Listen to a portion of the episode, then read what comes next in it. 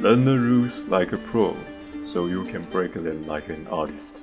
This is a famous saying from Pablo Picasso. Today I'm gonna show you how to draw the latest I make with some cheap material and just need one marker pen. Hi everyone, my name is Kaga. Welcome to my channel. I am a product designer living in Taiwan. Since I don't have much opportunity to practice my English speaking, I will appreciate it very much if you could correct, uh, correct my pronunciation. First of all, if you have your stroke in the initial phase, I think you might need more pens and tools to fix your mistake. And I think it costs too much for a quickly idea. I prefer to draw some light stroke and that would be my initial structure. The benefits of doing so is that I could keep my drawing paper clean. Also, once I notice I do it in a wrong direction, I could just emphasize with new heavier stroke and the light part would be distracted in your mind. In this phase, you need to understand the basic perspective theory before you doing it. If you are interested about the theory, you could leave a message below, then I'll make another video to talk about it. Since the easier way to draw a clear line for a human is from the lower left to the upper right, then and it often would be a slight curve. So I always rotate the whole paper if, if I feel not comfortable to draw it.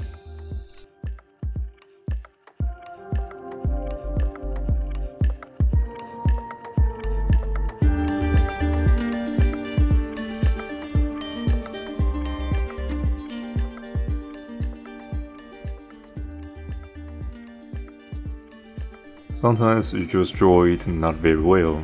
Don't worry, it's fine, cause your creativity should not be interrupted by thinking about how can I make this stroke looks perfect. In fact, in the real product design project situation, no one will care your drawing is very beautiful if they don't want to buy it. To satisfy your client and market, is more important than initial idea drawings. And that's a key difference between a designer and artist. I think it's all about money. So I don't really mind if my sketch looks not good enough, cause I can fix the detail design when, when I'm starting to create the 3D files in SolidWorks, Rhino, KeyShot, etc.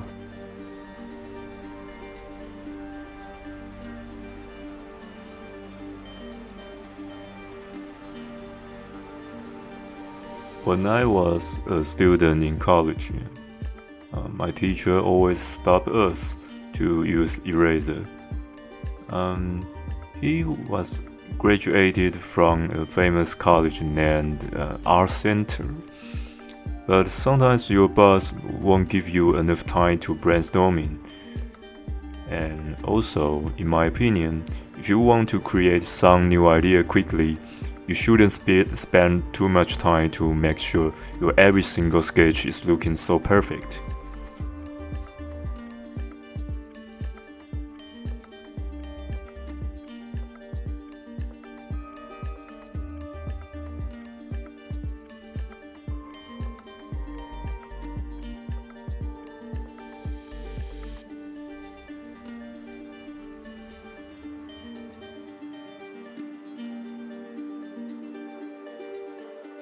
There are so many beginner or junior designer always don't like use marker pen too early.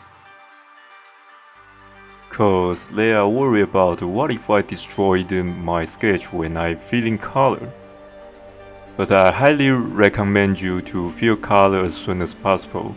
Sometimes you even don't have to draw some part of structure. You could just use marker pen to finish the shadings. In the meantime, you can leave some empty space to present the lighter area. Or you can use Gelly Roll white pen to deal with the highlight spot in the final, final step. If you are still not brave enough to do color filling, you could Xerox your half masterpiece uh, into several copies. But I think it's still not the best way, so you have to jump into the swim, swimming pool immediately. If you want to improve your creativity and skill, remember the key point of creativity is not seeking for 100% beauty. You may feel color by going through the inside of your outline first, and in the nearly final stage, you could make your outline stroke darker with darker ballpoint pen, but keep your structure line stay in pencil stroke. That could make some difference and make, make it better. If you need more different texture, you could use pencil to fill color, then use your finger and eraser to imitate spray gun and scraper.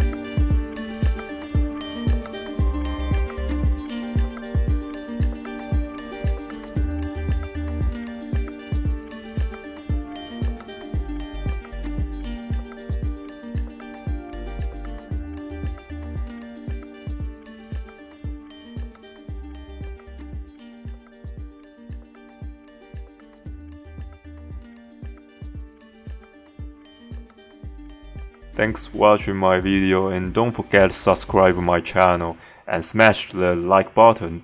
I will see you in the next video.